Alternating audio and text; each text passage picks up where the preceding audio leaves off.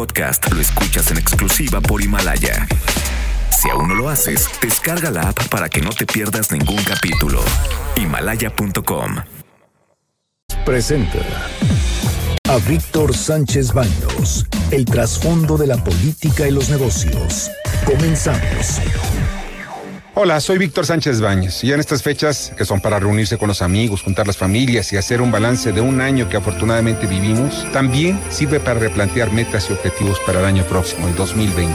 Espero que estas fiestas estén plenas de felicidad, armonía, salud, amor y abundancia para el año próximo que logres además todas tus metas personales, profesionales y familiares. Felicidades plenas y totales para ti y a los que amas. Recibe por parte de todo el equipo de Víctor Sánchez Baños en MBS nuestros mejores deseos para ti y tu familia. Deseamos que este próximo año 2020 venga lleno de salud, luz, amor, prosperidad, abundancia y mucha, mucha felicidad. En compañía de tus seres queridos. De todo corazón te deseamos unas muy felices fiestas. Felicidades.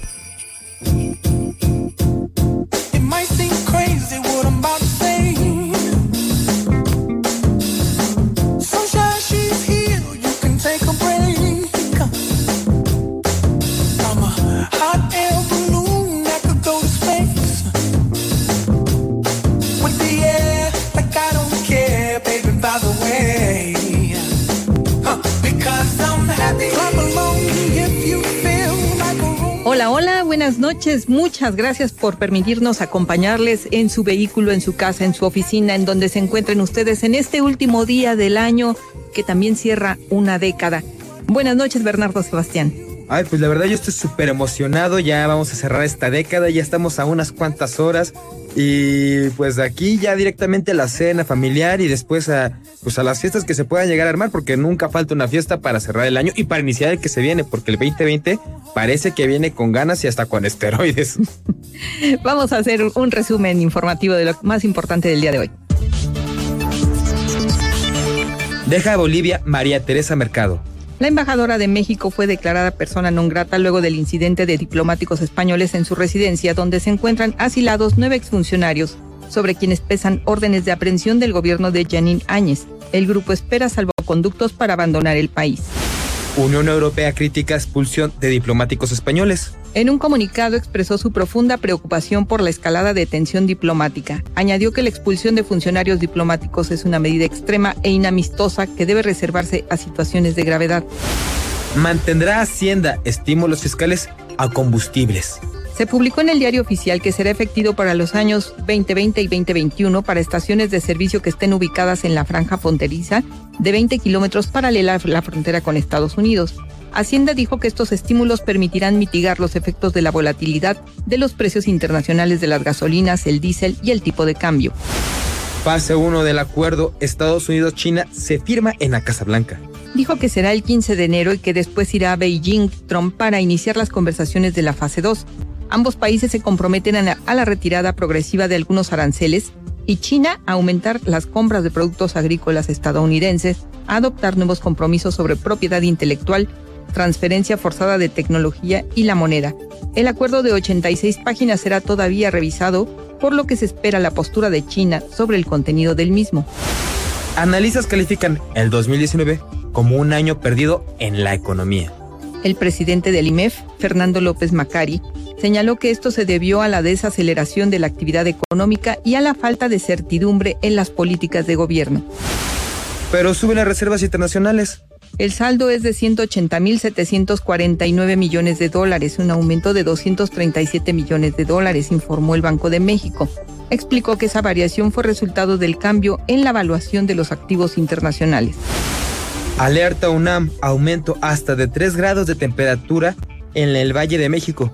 El crecimiento urbano será el detonante para acelerar el cambio climático en la región si continúa la tendencia de crecimiento urbano desordenado y descontrolado en la zona metropolitana del Valle de México. Australia recibió el Año Nuevo en la playa. Los voraces incendios han arrasado un área similar al territorio de Costa Rica, por lo que residentes de las zonas costeras han huido a la playa y los que han podido se encuentran a bordo de embarcaciones. El cielo se ha tornado rojo oscuro y un denso humo cubre el horizonte. Pues así la información que está surgiendo este día, el cambio climático es una realidad. Greta Thunberg es una chica que ha estado en muchos foros alertando sobre la necesidad de cambiar nuestros estilos de consumo, nuestro estilo de vida, porque esto está haciendo que cada año sean mucho más graves los siniestros, los huracanes, todo lo que se presenta en la naturaleza es cada vez más agresivo. Pero hay que aclarar que esta niña, no porque tenga un, bueno, el síndrome de Asper, ella está haciendo esto porque dicen es que ella ya se quedó con este rollo porque fue como le educaron los papás, sino ella trae esta invitación a las demás personas y sí ella tiende también a enojarse y a tomar una actitud muy radical, pero lo que invita es a las nuevas generaciones a aprender, a involucrarse, a no dejar que las cosas pasen. Por mínima que sea tu acción, va a tener una consecuencia, una trascendencia. Ella cree claramente en el efecto mariposa, que con el aleteo de una mariposa en el mar es suficiente para crear una tormenta. Eso es lo mismo que ella creó. Ella es una mariposa que creó un aleteo y generó una tormenta. Vemos hoy en día que jefes de Estado están contra ella. Donald Trump no la tolera. Y eso es algo que a muchos nos agrada porque está marcando tendencia no solamente como una niña, sino como una persona que está buscando un cambio climático y un cambio social.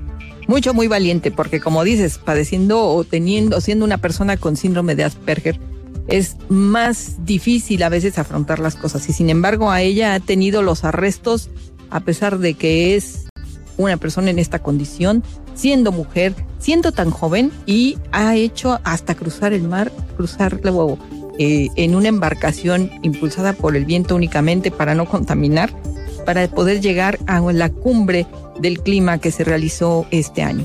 Muchos han criticado a su familia porque dicen que han expuesto, la han exhibido o la han presionado para que ella esté tomando estas posiciones, tomando esta, pues esta actitud. Pero en realidad no creo que sea una cuestión familiar, yo creo que es más una cuestión de, de creencia, es una cuestión de, disciplina mental, porque es lo que también tiene la gente con esas características. Son muy disciplinados mentalmente y difícilmente pueden entender o, o aceptar el cambio pero yo creo que eso es algo que se tiene que entender en este, en este entonces como no aceptemos el cambio climático.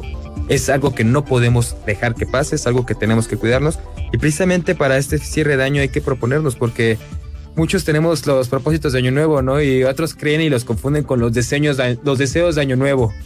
Eh, y no hay que confundirlos porque los propósitos de año nuevo se llevan con esfuerzo, dedicación y con mucha constancia es lo que esta mujer hizo. O sea, la verdad se ha puesto propósitos muy claros en los que se ha dedicado, lo ha hecho y ha sido constante con ello. Y creo que es un ejemplo para muchos en, este, en esta noche que podemos hacer, ¿no? Hagamos nuestros planes, pero hagamos planes reales y hagamos planes que podamos cumplir, hagamos planes en los que seamos constantes y le dediquemos todo nuestro esfuerzo, porque de esa manera es como se van a cumplir estos propósitos. Y usted, por cierto, ya compró su bolsa de mandado, porque acuérdese que a partir de mañana no hay bolsas de plástico en los centros comerciales, así es que su bolsa de mandado, por favor, ¿eh?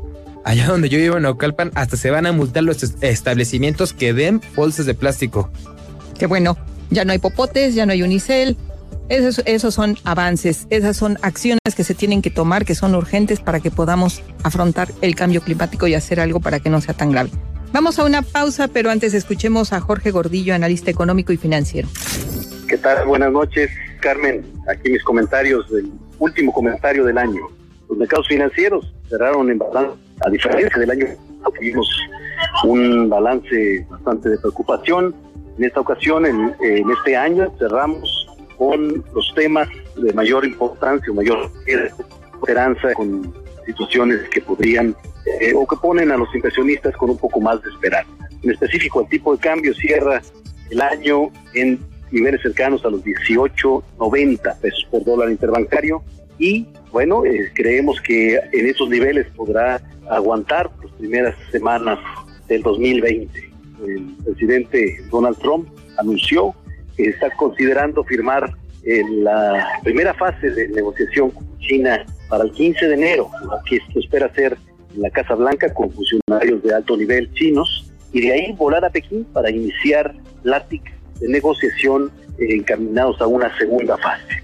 Muy atentos estaremos al respecto. Eh, en contraste, la bolsa cerró un poco negativa, punto 30 de caída y cerramos el año una ganancia de cercana al 4% en el año. Y bueno, eh, vamos a estar muy atentos a los reportes corporativos que se den para el cuarto trimestre para poder este, valorar vale la pena mantenerse en este rally que cerró de manera interesante y eh, buscar algunos indicadores, algunos señales económicos que nos den cara para poder tener una mejor estrategia en el mercado bursátil. Les deseo lo mejor de los éxitos para el 2020. Buenas noches. Escuchas a Víctor Sánchez Baños. Vamos a una pausa y continuamos. En Instagram y LinkedIn. Víctor Sánchez Baños. Tu voz se escucha en la radio. Ahora vamos con el dato útil. La pirotecnia ocupa el 45% del mercado de los explosivos en el mundo. De acuerdo con datos de Grandview Research, en 2015 más de 8 mil millones de kilos de material detonante se utilizaron en pirotecnia. Tultepec, municipio del Estado de México, es conocido como la capital de la pirotecnia. Más de la mitad de su población se dedica a esta actividad.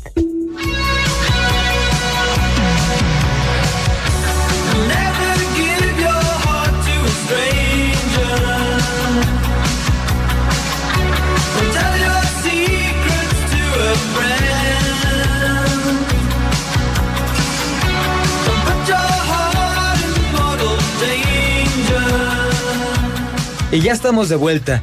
Y aquí el equipo preparó los comentarios de los sucesos más trascendentales de la década. Ah, vamos a escucharlos, por favor.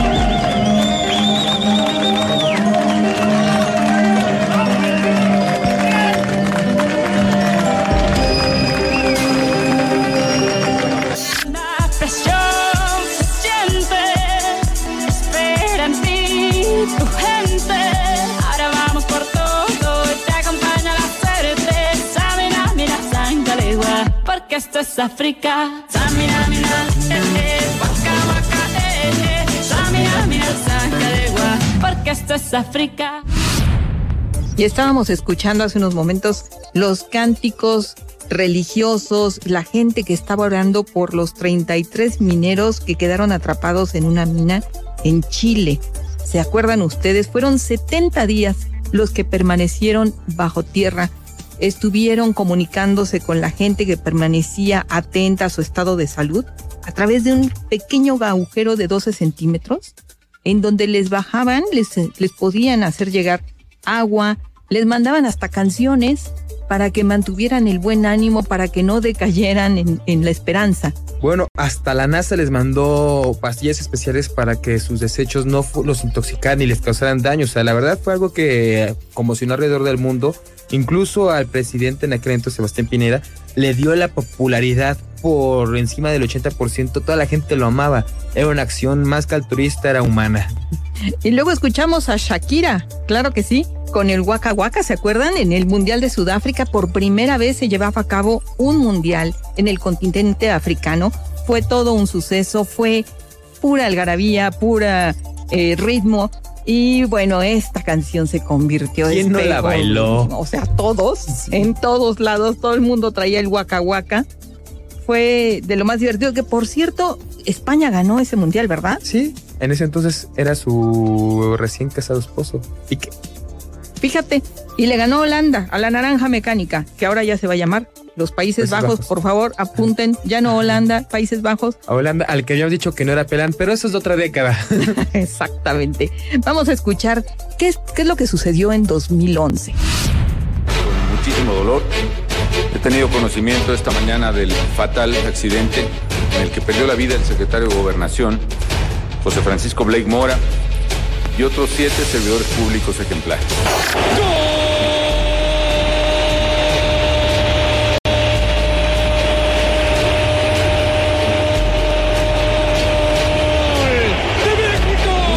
¡De México!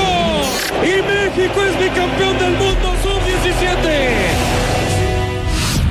Bueno, al principio escuchamos al expresidente Felipe Calderón cuando anuncia y lamenta la muerte del entonces secretario de Gobernación Francisco Blake Mora.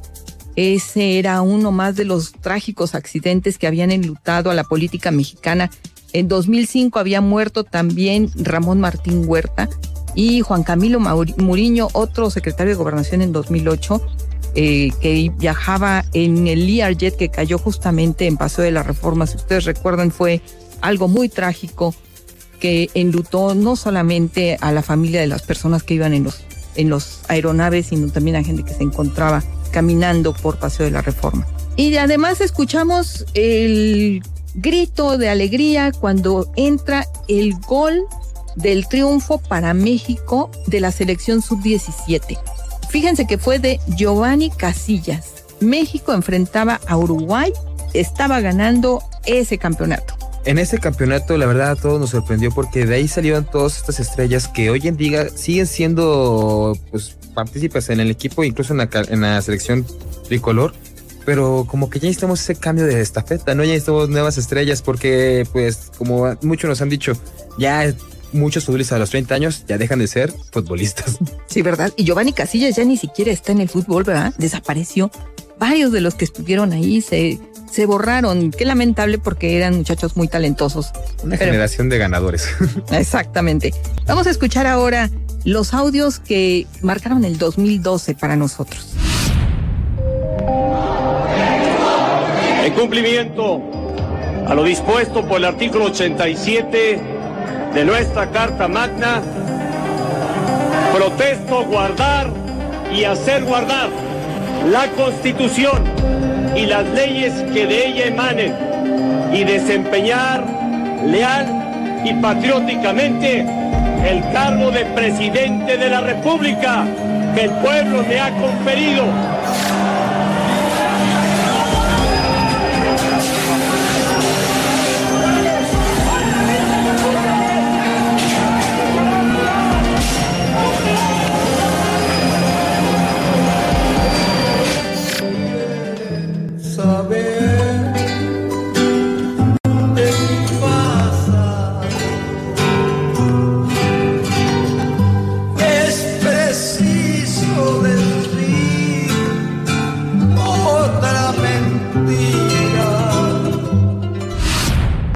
Y escuchamos al expresidente Enrique Peña Nieto cuando tomó protesta en el Palacio Legislativo de San Lázaro. Y afuera había una serie de violentas protestas porque él estaba asumiendo el cargo.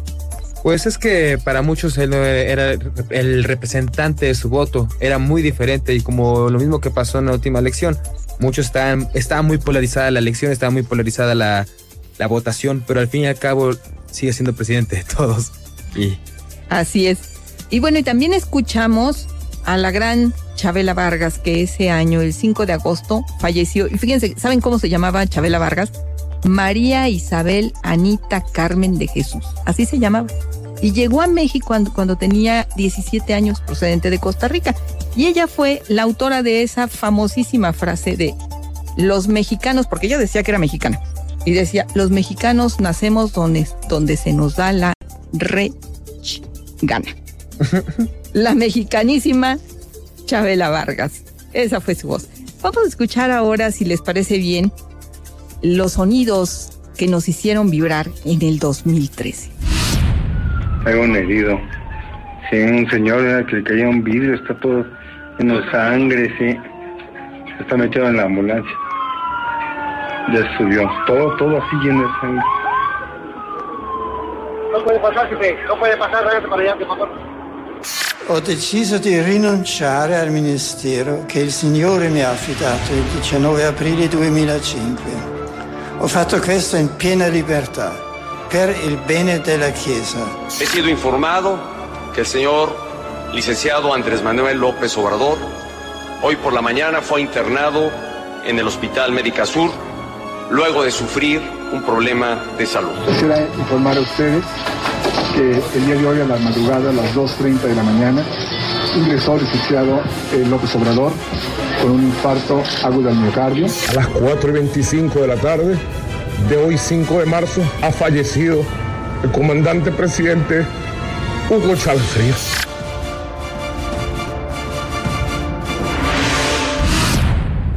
Escuchamos el horror que se vivió después de la explosión en el edificio B2 del edificio de Pemex aquí en la colonia Nueva Anzures, si ustedes se acuerdan, era un 31 de enero, si no me equivoco.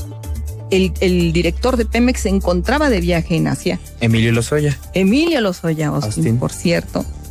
Y de pronto esta explosión de en la, en la hora de la salida y que dejó en ese momento 37 personas muertas y 26 lesionadas. Muchos habían especulado esa explosión, muchos habían dicho que había sido un, un ataque de sabotaje, otros habían dicho que era una cuestión de gas, pero hasta la fecha, todas las, todas las hipótesis, todo lo que has especulado, nada tiene sentido, todo has dejado aún más dudas. Y como dicen, pues si te deja más dudas, pues ya para qué le sigues buscando, ¿no? Sí, desafortunadamente las versiones contradictorias, eh, ese tipo de, de informaciones que nos dan a veces y que se vuelven desinformaciones y que nos hacen dudar y ya no creemos ni siquiera si es real, eh, es lo que sucedió con esta exclusión. Y después escuchamos al Papa Benedicto XVI, quien en un hecho histórico renunció a su papado. Bueno, es que eso también despertó la, pues la suspicacia de mucha gente porque decía que eso de generar un antipapa porque este papa no había dado los motivos. Para renunciar a un papado tienes que tener enfermedad severa o, ciertas cuestiones o cosas que se conjuguen para que tú puedas renunciar. Este lo hizo simple y sencillamente porque no quería. Y para muchos, eh, muchas personas se nos hacía como de esa cara muy grave, muy agresiva, como la del Lord Oscuro de Star Wars, el, el. Entonces, pues, qué bueno que cambió porque este nuevo papa se ve muy amigable y hasta le gusta el fútbol. Sí, ¿verdad? Argentino, Bergoglio. Y que, por cierto, eh, al renunciar el, el Papa Ratzinger, eh, es en una atmósfera de eh, dudas sobre la, la iglesia y la secularidad, porque había una serie de acusaciones muy, muy graves, empezando en México, por las violaciones a niños y a jóvenes en todo el mundo. Los actos de pederastia que le tanto le han costado a la iglesia y que sigue mucha gente sin recibir justicia. Pero esperamos que prontamente todos tengan ese consuelo porque después de ese tipo de cosas no hay cómo repararlo, la verdad. En ese mismo año también el presidente en ese entonces, Enrique Peña Nieto, estaba haciendo el anuncio de cuando sufrió un infarto eh, Andrés Manuel López Obrador, que hoy es nuestro presidente. Y a muchos nos, nos sigue preguntando porque quedó entregar sus estados médicos, sus análisis y todo, pero todavía seguimos esperándolos. Esperemos que nuestro presidente actual tenga la salud suficiente para terminar este sexenio con los bríos necesarios para seguir.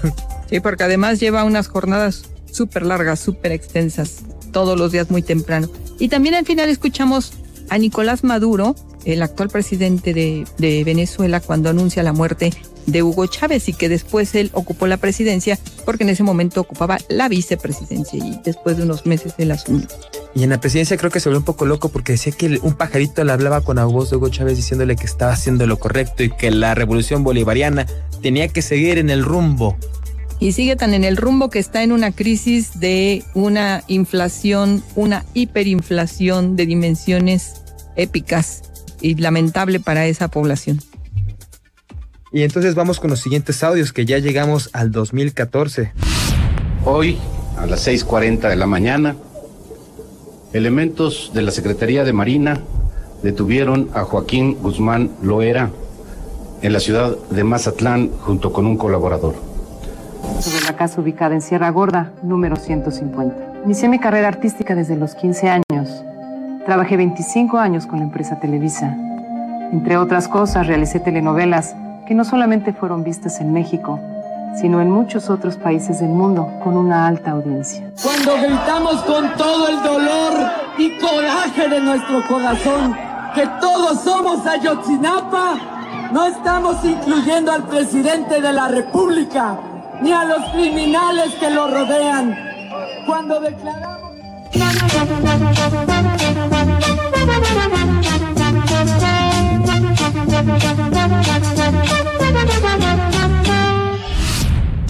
Escuchamos al entonces Procurador General de la República, Jesús Murillo Caram, quien anuncia la detención de Joaquín El Chapo Guzmán. Esa fue la primera recaptura que se hizo del Chapo Guzmán después de que se fugó en 2001. Y esta ocurrió el 22 de febrero en un edificio en Mazatlán. Como ahí estaba en una planta alta, pues no hubo ningún túnel, túnel que lo pudiera salvar. Y ya después de eso se volvió a fugar, ¿te acuerdas? Sí, y eso El Chapo ha sido como ese personaje mexicano que ha marcado tendencia no por lo bueno, sino por lo malo. Y pues vemos ahí sus generaciones que también en otros audios escucharemos cómo sigue manejando lo que es el crimen o bueno, lo que es el trasiego, el, tráfico y hasta el uso y traer, y traer armas muy poderosas a México. Sí, está ya finalmente sentenciado, se encuentra preso en Estados Unidos con una cadena perpetua más 30 años por narcotráfico, asesinato y lavado de dinero. Fue sentenciado por el juez Brian Cogan, quien por cierto va a seguir el juicio contra Genaro García Luna, el exsecretario de Seguridad Pública. Y también Murillo Cara fue el que tuvo que decir la verdad histórica, lo que había pasado en Ayotzinapa, o lo que ellos declaran que pasó en Ayotzinapa, porque también en ese entonces tuvieron que decir Peña Nieto no fue de Ayotzinapa, y ciertamente el presidente no tuvo la culpa de lo sucedido, más sí tuvo que haber hecho otras circunstancias, otras acciones inmediatas, pero desafortunadamente pues eso marcó 2014 y marcó también parte de su sexenio. Fue esa cicatriz que nunca pudo tapar porque era enorme. Y finalmente escuchamos a El Chavo del Ocho, ¿se acuerdan ustedes de él? Eh, Chespirito falleció a los 85 años de edad, dejándonos un legado increíble de frases, de chistes, de personajes entrañables que acompañan a generaciones. Espero que no se me chispote, pero Chespirito era el Shakespeare chiquito mexicano. Era ese embajador que nunca estuvo en la Cancillería, pero que todos conocieron México por él conocían el folclore y hasta un poquito lo que era la ternura mexicana. Vamos a escuchar ahora los sonidos del 2015.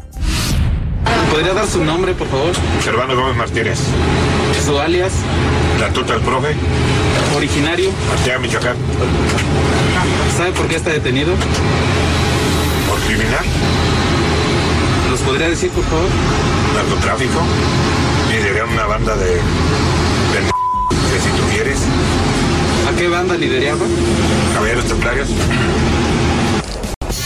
Protesto sin reserva alguna cumplir y hacer cumplir la constitución política de los Estados Unidos mexicanos, la constitución del Estado y todas las leyes que de ella emanen.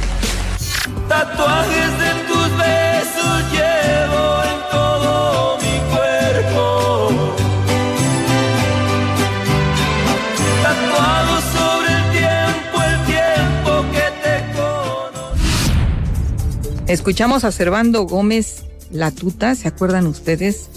Él fue el responsable de asesinatos, extorsiones, secuestros, levantones a personas que se dedicaban a la agricultura de aguacate, de limón, a la minería. Sembró el terror por al menos una década en Michoacán. Este era el ex líder del cártel de los cabellos templarios. Ah, desafortunadamente en México también, como se da la fruta, también se han dado cárteles y como aparecen, a veces desaparecen, pero tenemos que tener en cuenta que mucho ha costado a la sociedad porque no es algo que se pueda que se pueda luchar de otra manera más que socialmente. Pues es mucho le ha costado a la sociedad este tipo de, personajes y de cárteles del crimen. Y si te acuerdas, él, esto fue en 2015, pero él fue dado por muerto en 2010. Y cómo reapareció nunca se explicó.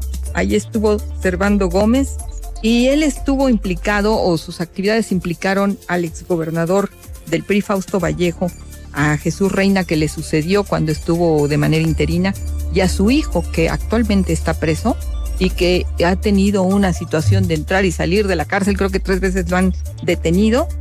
Eh, y siguen las situaciones irregulares en Michoacán, un estado con muchísimos problemas de gobernabilidad por las autodefensas.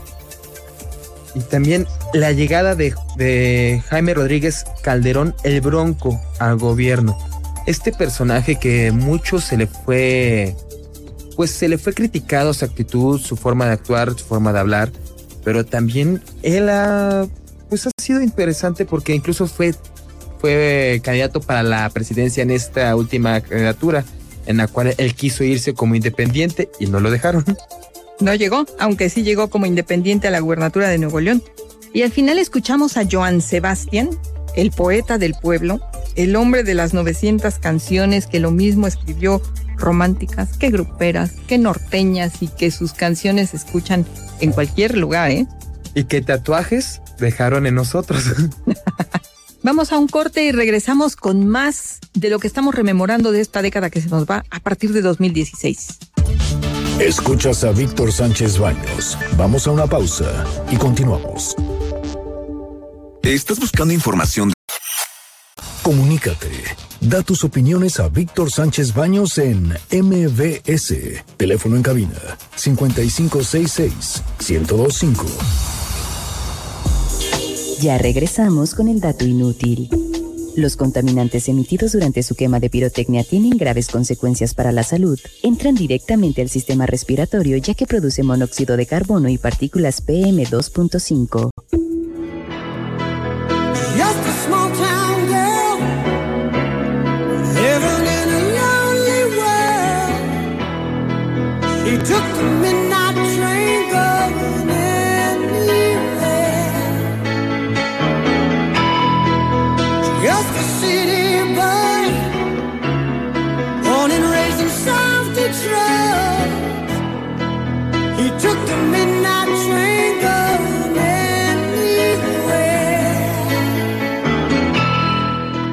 Y ya estamos de regreso, no le cambie, seguimos con este recuento. Mire, seguimos con el año 2016. Escuchen estos audios. Los esfuerzos del gobierno de México se han dirigido a construir una relación institucional de respeto mutuo y beneficio para ambas naciones. Presidente Trump, si usted quiere llegar a acuerdos con México, estamos listos. Como lo hemos demostrado hasta ahora, siempre dispuestos a dialogar con seriedad, de buena fe y con espíritu constructivo. El diálogo es el camino, porque permite lograr un mayor entendimiento. Thank you. It is a great honor to be invited by you, Mr. President. A great, great honor. Thank you. Adiós, amor.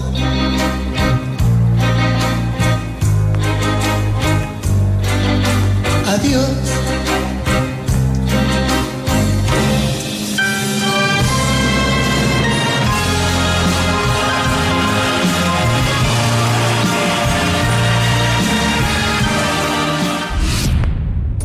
Escuchamos inicialmente al presidente Enrique Peña Nieto, al ese entonces presidente Enrique Peña Nieto, quien exhortaba al presidente Trump al respeto mutuo y al diálogo entre naciones después de que Trump firmó un memorándum para el envío de tropas a la frontera, esto por la caravana migrante que había salido de Honduras y de Guatemala y que se dirigía hacia la zona sur de Estados Unidos y que era para el presidente de Estados Unidos una amenaza a su seguridad. Enrique Peña Nieto tuvo muchos, muchos roces y muchas fricciones con Donald Trump. Incluso Donald Trump hace unos días declaró que le quería mejor a Andrés Manuel López Obrador que Enrique Peña Nieto. Entonces eso quiere, habla de la relación que tenían tan tensa. Puede que fuera una lucha de egos o fuera simple, simplemente la lucha por la soberanía. Pero lo importante es que en ese entonces Enrique Peña Nieto hizo lo adecuado. Mucho también se le cuestionó de que hubiera invitado a Donald Trump antes de ser presidente como si fuera una visita de Estado, como si fuera presidente ya Donald Trump. Pero yo creo que también eso marcó un precedente para lo que era la relación y lo que fue y lo que es ahora la relación bilateral entre estos dos países, porque Donald Trump ha sido un presidente muy polémico y uno que ha remetido con todo contra México. Lesionó muchísimo la relación de México con los demócratas que siempre han tenido un acercamiento, han sido más pro- proclives a impulsar políticas que se acerquen a México y el que no viniera Hillary Clinton, el que no se hiciera un acercamiento igual con ella, que en ese entonces era la candidata demócrata, fue muy grave, creo, para la relación bilateral. Y bueno, al final escuchamos también a el gran Juan Gabriel, Alberto Aguilera Valadez. Fíjense que estaba viendo, sus canciones fueron traducidas, ya sabemos, al inglés, al alemán, al francés, pero al tagalo. El tagalo se habla en Filipinas. Este, el papeamento en las Antillas holandesas, o sea, fue un súper compositor. Es también parte del folclore mexicano y latinoamericano. Es este folclore que muchos al escuchar sus canciones y al traducirlas como que se quedan, eso es lo que se canta, eso es lo que se vive y eso es lo que se expresa. Es parte de ese de esa belleza que tenemos nosotros, que es también nuestra música, nuestra cultura, porque Juan Gabriel fue gran aporte a la cultura nacional. Y por, y por eso mismo vamos con los siguientes audios. El 2017, a ver qué nos dejó. Verga, no mames, cabrón, güey. No mames. No mames. Verga. No, ese es, no mames, güey, está cabrón este, güey. Este es un puto terremoto. Este es un puto terremoto. Que lo sé, no, yo no se ahí.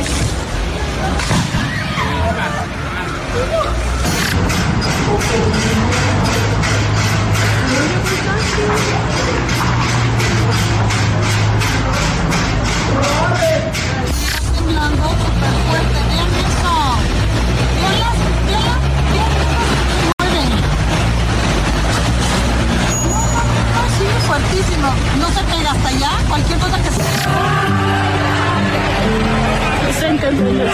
Lindo.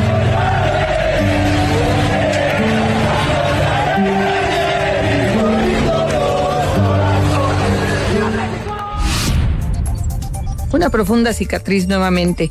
El 2017 nos trajo un nuevo sismo a 32 años exactamente, un, nue- nuevamente un 19 de septiembre.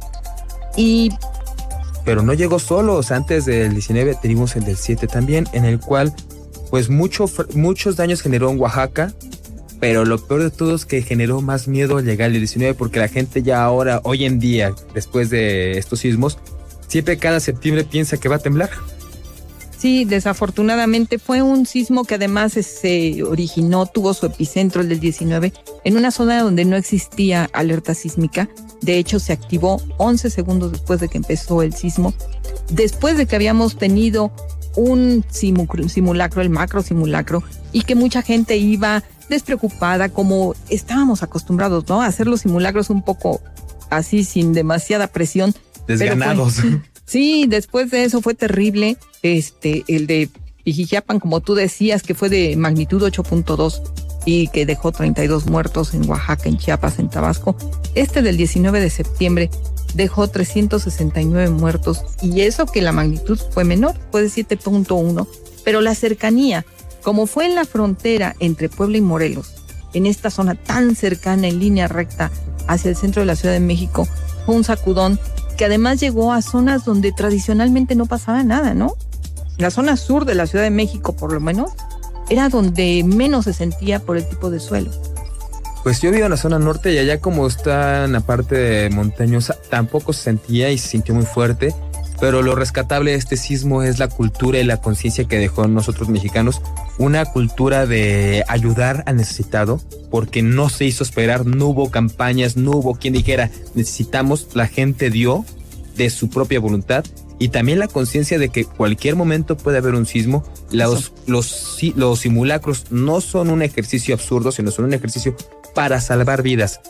Yo, yo conocí los testimonios de varias personas que me dijeron, yo creía que era un simulacro, pero después al sentir la vibración me di cuenta que ya aquí era donde Dios me había llamado, porque muchos estaban con la idea de que ahí se quedaban. Sí, fue terrible, muy doloroso. Los edificios en Álvaro Obregón, eh, el edificio Girasoles, fueron muchas cosas muy tristes, pero como tú dices, lo más importante es que nos prepara, que nos, nos mantiene alertas. No debemos de estar esperando a que nos digan qué es lo que tenemos que hacer. Tenemos que estar siempre pendientes. Vivimos en una zona sísmica y tenemos que actuar. Los que padecieron el 85 lo vivieron nuevamente en este sismo, pero las nuevas generaciones ahora entienden por qué y cómo tienen que actuar. Y escuchemos los CEOs del 2018, que también tuvo mucho. La jornada electoral que se llevó a cabo en todo el territorio nacional, la más grande de nuestra historia por el número de electores y de cargos públicos en contienda, se realizó con normalidad, equidad y una amplia participación ciudadana. El candidato de la coalición Juntos Haremos Historia, Andrés Manuel López Obrador, obtuvo el mayor número de votos en la elección presidencial. Protesto guardar y hacer guardar la constitución política de los Estados Unidos mexicanos y las leyes que de ella emanen. El día de hoy, iniciar la cuarta transformación de la vida pública de México. No les voy a fallar.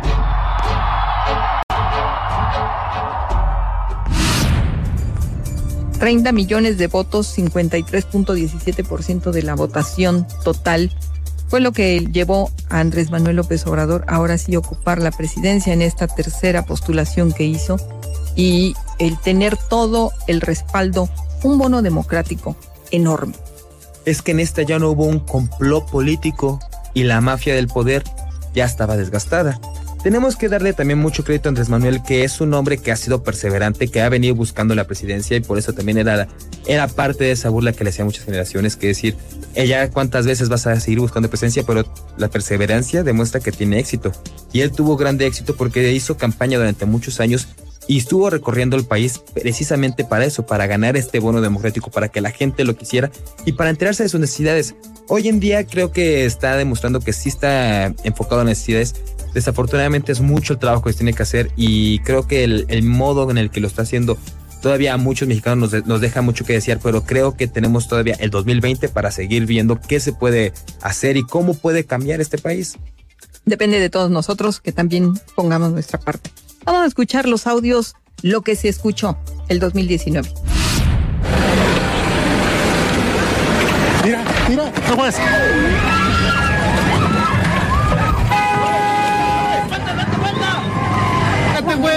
güey. Revuélcate, güey.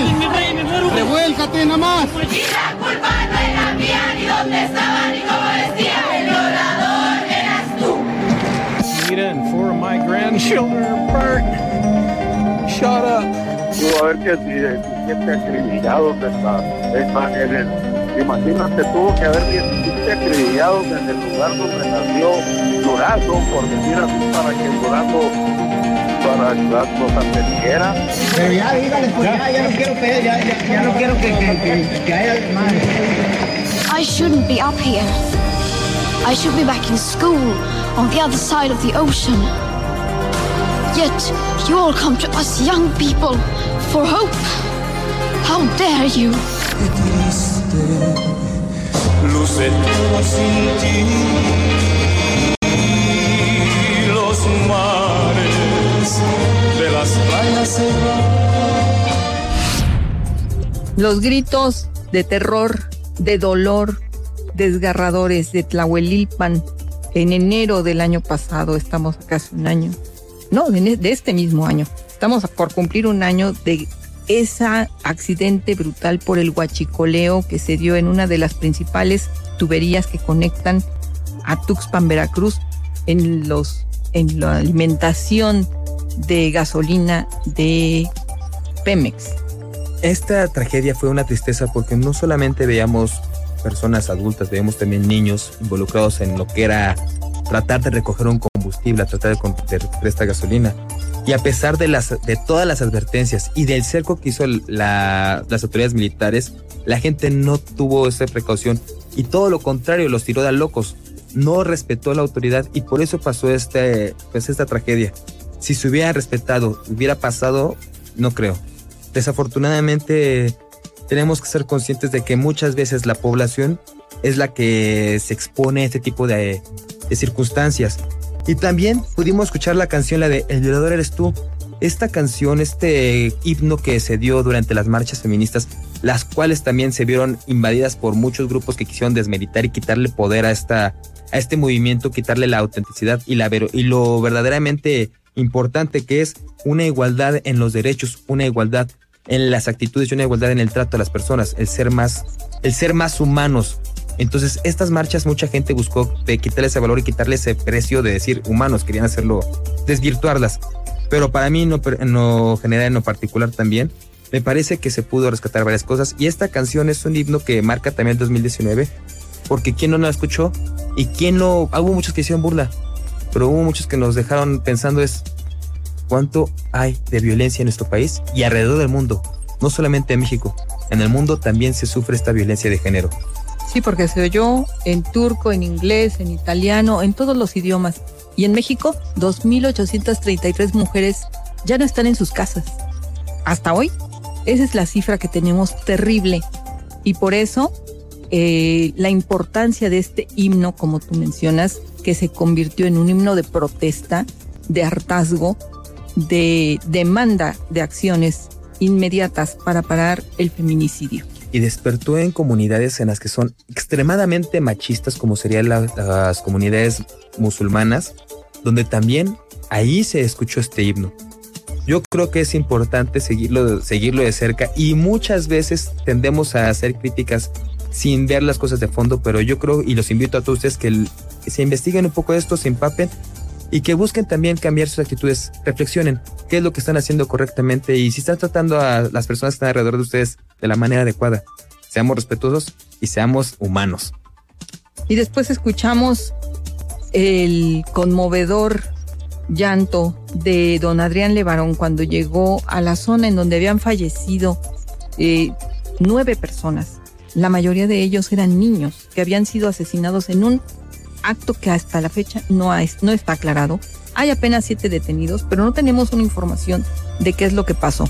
Aseguran que fueron los de la línea, que es el brazo armado del cártel del cártel de Sinaloa, pero todavía no tenemos la información exacta.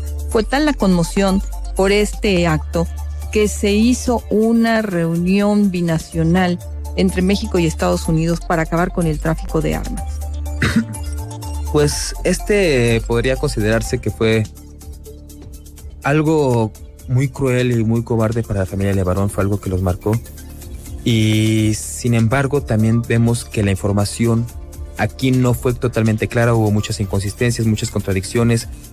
Y eso fue también lo que a nosotros nos genera la suspicacia y es por lo que hoy, aunque haya detenidos, no tenemos la completa, la completa certeza de qué fue lo que pasó y cuál fue el motivo, el móvil de, este, de esta crueldad. Y la misma suspicacia que nos causó la detención, liberación, nunca estuvo detenido Ovidio Guzmán, el hijo del Chapo Guzmán en, en Culiacán, Sinaloa, que puso en entredicho la actuación de las autoridades federales, sigue siendo eh, insuficientemente explicado lo que sucedió en ese, en ese momento.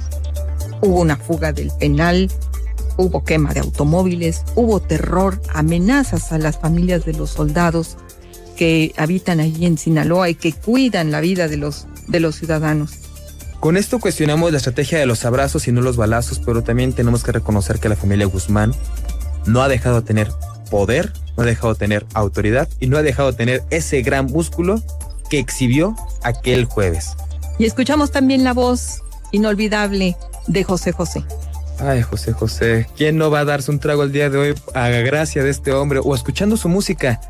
Este cantante, este príncipe de la canción que a muchas generaciones marcó y a estas nuevas generaciones que no lo conocían con su muerte, vino a generar una nueva tendencia, vino a, a repegar su música en, las, en los billboards.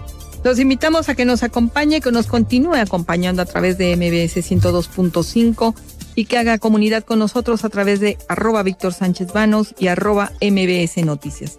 Vamos a un corte, estamos de vuelta en dos minutos. Escuchas a Víctor Sánchez Baños. Vamos a una pausa y continuamos. Es normal reírte de la... Comunícate. Comenta Víctor Sánchez Baños en MBS, Twitter, arroba B. Sánchez Baños y arroba MBS Noticias. Continuamos con el dato feo.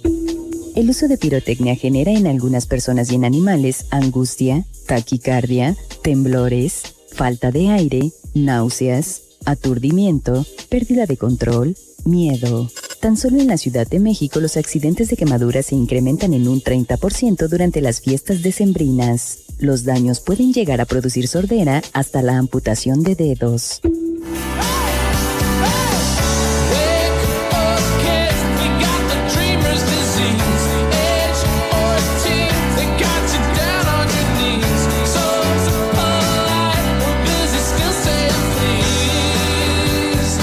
Hasta aquí este recuento que hicimos. Les agradecemos mucho el favor de su compañía en este 31 de diciembre.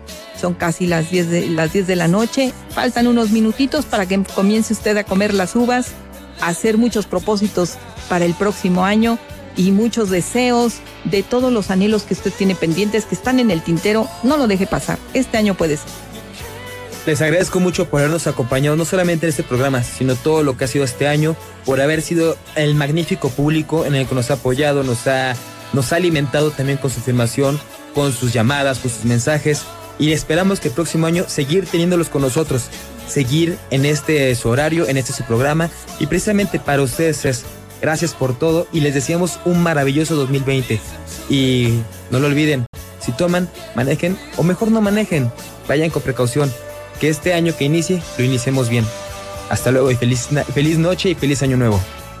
Y en nombre de Víctor Sánchez Baños nos despedimos Jorge Romero en la producción, Fernando Moctezuma en redes sociales, Michael Amador y Héctor Zavala, que son quienes regularmente nos acompañan. Y les deseamos efectivamente un muy feliz año nuevo. De todo el equipo de MBS y de este programa, les agradecemos mucho y feliz año nuevo. Hola, soy Víctor Sánchez Baños y en estas fechas, que son para reunirse con los amigos, juntar las familias y hacer un balance de un año que afortunadamente vivimos, también sirve para replantear metas y objetivos para el año próximo, el 2020. Espero que estas fiestas estén plenas de felicidad, armonía, salud, amor y abundancia para el año próximo que logres además todas tus metas personales, profesionales y familiares. Felicidades plenas y totales para ti y a los que amas. Recibe por parte de todo el equipo de Víctor Sánchez Baños en MBS Nuestros mejores deseos para ti y tu familia. Deseamos que este próximo año 2020 venga lleno de salud, luz, amor, prosperidad, abundancia y mucha, mucha felicidad. En compañía de tus seres queridos. De todo corazón, te deseamos unas muy felices fiestas. Felicidades. MBS Noticias presentó a Víctor Sánchez Baños, el trasfondo de la política y los negocios. MBS 102.5 XHMVS FM. Número de autorización para concursos multimodales. DGRTC, diagonal 1517, diagonal 19. MBS XHMVS 102.5 Estudios y oficinas en Mariano Escobedo 532, Ciudad de México. 180.000 watts de potencia en frecuencia modulada, 24 horas al día. MBS 102.5. Estamos contigo. Suprema Corte